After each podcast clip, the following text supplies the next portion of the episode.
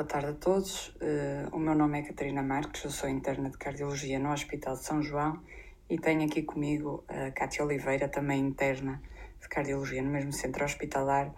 E nós vimos hoje falar uh, do artigo do mês do Grupo de Estudos de Insuficiência Cardíaca, um, e, portanto, um dos principais trials apresentados no Congresso Europeu deste ano, o ARTFID, e uh, falar um bocadinho também da meta-análise que foi publicada nesse mesmo congresso. Nós sabemos que em doentes com insuficiência cardíaca o déficit de, de, ferro é comum, contribui para os sintomas e da literatura que conhecemos, a suplementação com férrico parece ser benéfica com melhoria dos sintomas e diminuição de internamentos por insuficiência cardíaca. Portanto, nesse sentido, foi criado o Trial Heart Feed, o maior trial de carboximaltose, com a randomização de um para um de 3 mil doentes para carboximaltose ou placebo, com um outcome primário de um composto hierárquico de mortalidade, eh, internamentos por insuficiência cardíaca e alteração no eh, teste da marcha dos 6 minutos. Aqui o cutoff de significado estatístico foi considerado como um P abaixo de 0.01. Em termos de características da população, tratava-se de uma população com uma idade média de 69 anos, maioritariamente eh, homens, cerca de metade em classe NIA 2 e outra metade em classe NIA 3, com uma fração de injeção média de 31%. Também uma hemoglobina média de 12,6 eh, gramas por decilitro e uma ferritina sérica média de 56 microgramas por litro. Em relação aos outcomes,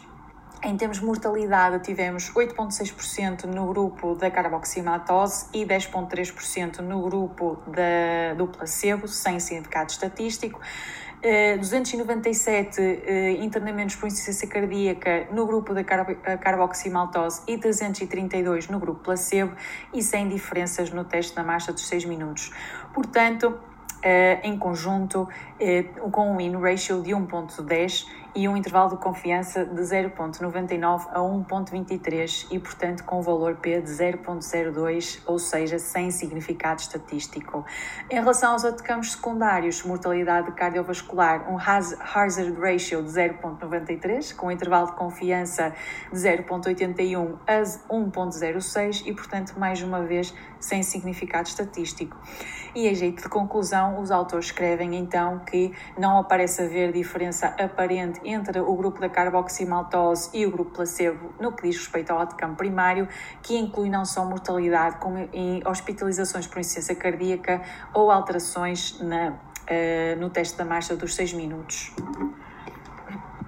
Pronto, ainda no Congresso Europeu de, de, Cardiologia deste ano foi também apresentado e depois publicada uma meta-análise sobre este mesmo tópico que acaba por um, incluir informação de três grandes trials nesta área, nomeadamente o Confirm AGF, o Affirm AHF e o ARTFID, todos eles ensaios randomizados e comparados com placebo, eh, que testaram isto mesmo, portanto, a eficácia eh, da utilização de carboximaltose férrica em doentes com, com déficit de ferro e com insuficiência cardíaca com fração de ejeção reduzida ou ligeiramente reduzida e que teriam um follow-up de pelo menos 52 semanas.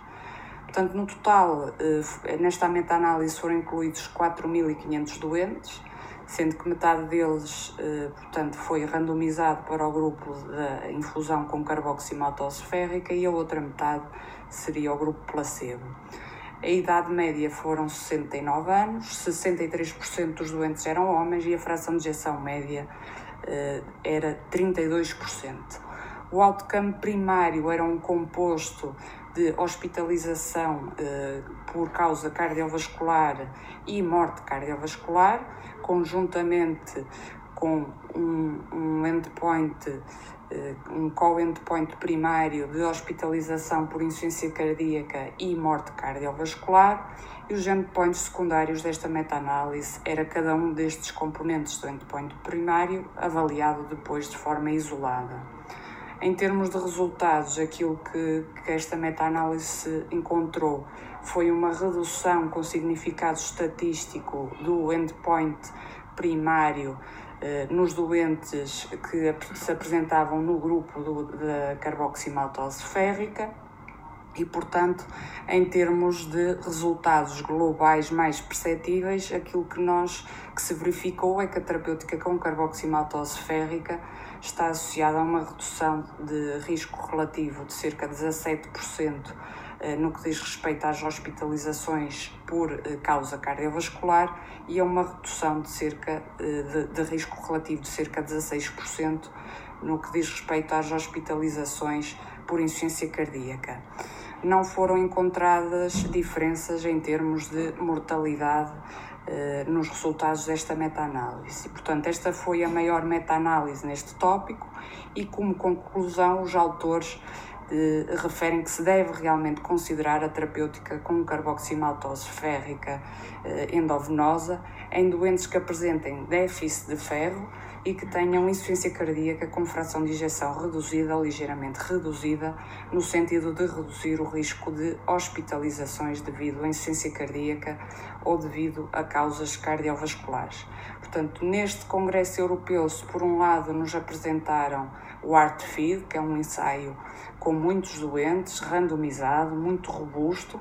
eh, que aponta mais no sentido de uma neutralidade da utilização da carboximaltose férrica nestes doentes. No mesmo congresso é-nos apresentado aquilo que é o topo da evidência, que é uma meta-análise e revisão sistemática,